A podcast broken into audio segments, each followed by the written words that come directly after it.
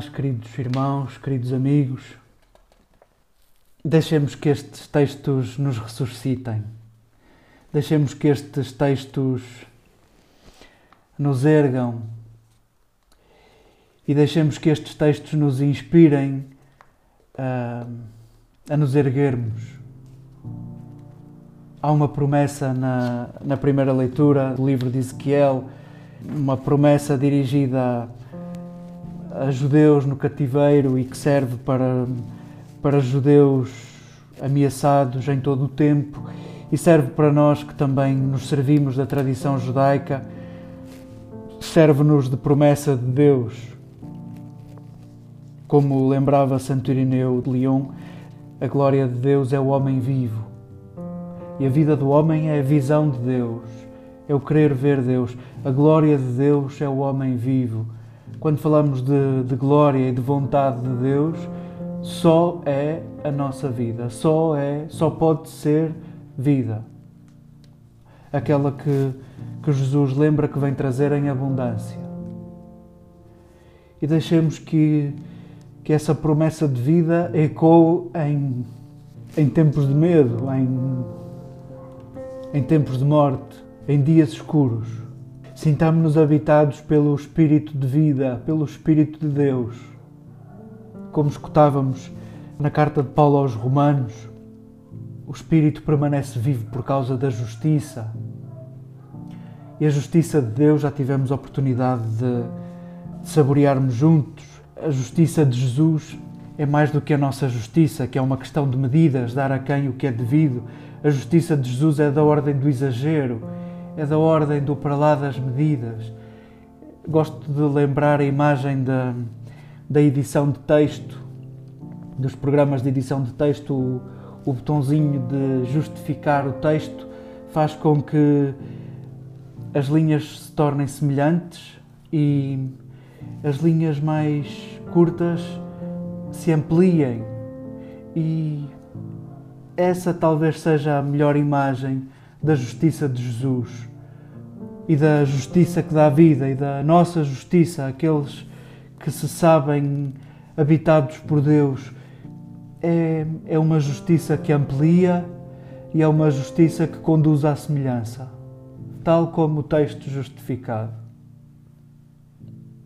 Estes domingos da, da Quaresma, que eu insisto em chamar-lhes domingos de Páscoa, primeiro porque o domingo é sempre Páscoa e depois porque a Quaresma é Páscoa, é a antecipação da Páscoa, temos lido, temos lido textos de, de João extensíssimos.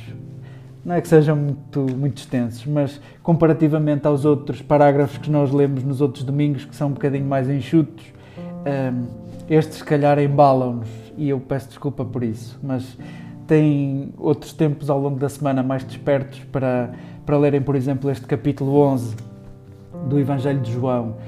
Nós, nestes parágrafos assim mais, mais distendidos, que temos lido nos últimos domingos, lembro que estes domingos de Quaresma são, ao longo da tradição, domingos de preparação do batismo, dado que muitos se, se batizavam no, na Páscoa, na Vigília Pascal. São textos para nós batizados, são textos que nos, que nos recordam o sentido da vida dos batizados, que mergulham na vida de Jesus e para isso nós não podemos fazer sem mergulhar na vida uns dos outros. E mergulhando na vida uns dos outros, somos chamados a ampliar a vida uns dos outros pelo, pelo nosso cuidado, pelo cuidado uns pelos outros. Estes textos são para saborearmos o nosso batismo. Assim foi a samaritana, assim foi o cego que passou a ver e que, passando a ver, não sabia nada. E contrasta com os fariseus que sabiam, que, que sabiam tudo e eram cegos. Um, hoje, Lázaro, cujo nome porventura será uma aproximação grega do, do nome hebraico Eleazar, que, que significa ajudado por Yahvé, o Yahvé ajuda, o Senhor ajuda. Este Lázaro, porventura, são os discípulos de Jesus, és tu, sou eu, somos nós. E nestes dias de impotência, quem não é Lázaro? quase que, que nem sabemos onde colocar a nossa confiança. Claro que confiamos na, na antiga deusa higiene, confiamos muito na higiene, confiamos muito na medicina, no conhecimento científico, confiamos muito no, no cuidado médico e nos cuidados de enfermagem, confiamos muito em tudo isso e não é pouco. E ainda assim sentimos-nos mergulhados em números que nos esmagam e continuamos a perguntar quem nos pode valer. E, e sim, os crentes porventura sabem-se Lázaros, sabem, sabem que de uma maneira misteriosa e inexplicável Deus ajuda. Nós que experimentamos o silêncio de Deus, a ausência de Deus e a demora de Deus, sabemos nos Lázaros, sabemos que Deus ajuda. O texto que, que nos é servido, onde várias vezes aparece a expressão que a tradução litúrgica habitualmente abranda eh, não se trata tanto de amigo, mas por várias vezes o verbo que lá está é amar. O teu amado, aquele que tu amas, está doente. Este texto é um texto onde se mistura Jesus e o que ele terá dito e o que ele, que ele terá feito e a intenção de João aos seus leitores. João quer que tu conheças a verdade, conhecendo acredites e acreditando vivas. Esta é a intenção do Evangelho de João e é, é o leitmotiv de João. João aborrece-nos de tantas vezes repetir este seu raciocínio. Ele importa-se com as testemunhas que viram, ele importa-se com eh, dizer a verdade, ele importa-se que tu conheças a verdade. Essa verdade é testemunhada por mil pessoas e esta verdade é para que tu acredites e acreditando vivas. Isto repete-se também neste parágrafo extenso que líamos hoje. Terminava: os judeus, vendo, acreditaram. Este capítulo 11 do Evangelho de João apresenta-nos desde já uma ironia. Este Jesus de que te falo, querido leitor, dá vida e vão-lhe dar a morte.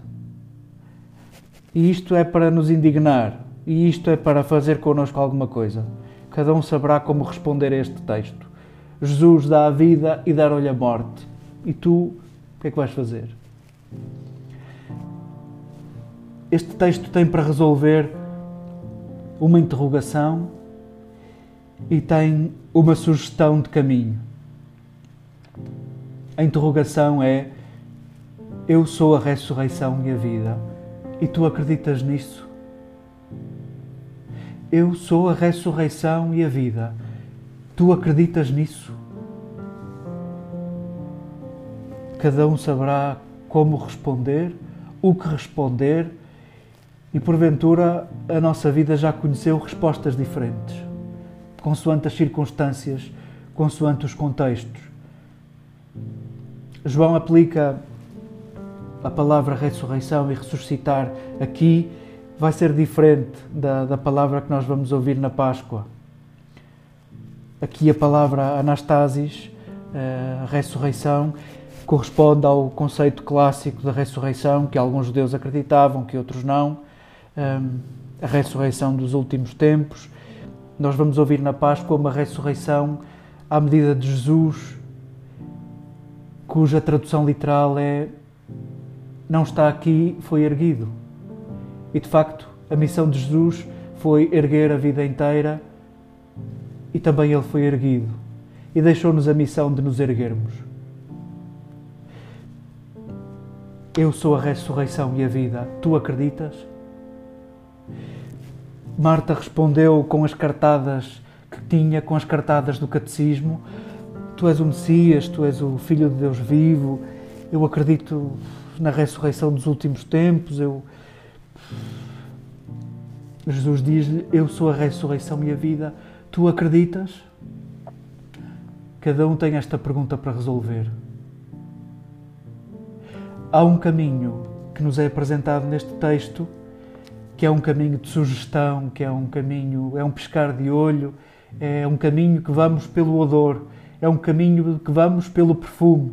Não temos mapa, nem, nem sei se bússola. Se tivesse estado aqui, o meu irmão não tinha morrido. Diz-lhe Marta e diz-lhe Maria. Se tivesse estado aqui, ele não morria. Eu tenho a certeza que ele não morria. É este o caminho que seguimos por, por odor, por perfume. É, é a presença que, que nos mantém vivos. São os laços que nos mantêm vivos, são o cuidado uns pelos outros que nos mantém vivos. E sabemos que há, que há irmãos nossos, que, irmãs nossas, que experimentam a morte em vida por carregarem o peso da solidão. E porventura não há, não há morte maior do que essa.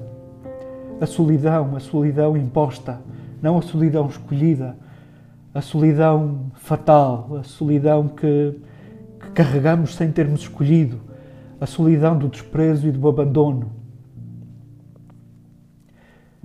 Sentimos que, como discípulos de Jesus, como igreja, sentimos que se estivermos, não morremos. Se estivermos, não deixamos morrer. E porventura é neste exercício de, de, presença, neste exercício de cuidado uns pelos outros, que vamos ensaiando uma resposta. Sim, eu acredito que tu és a ressurreição e a vida, Senhor.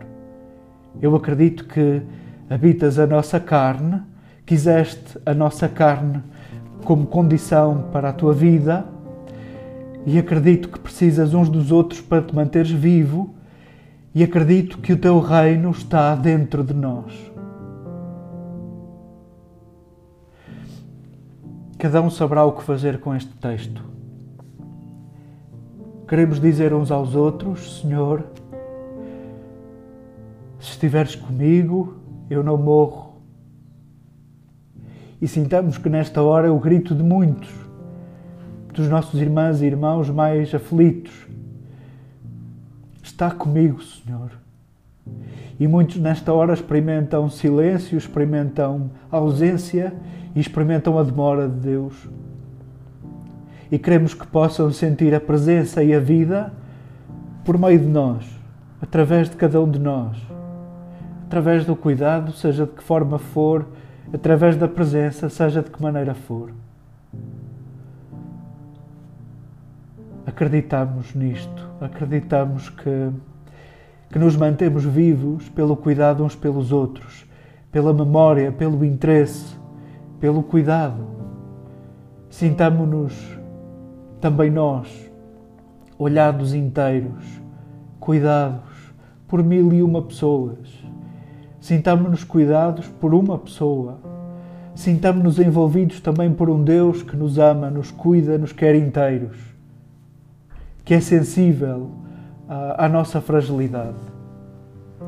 Senhor, se tivesse estado aqui, o meu irmão não tinha morrido. Eu sou a ressurreição e a vida. Acreditas nisso?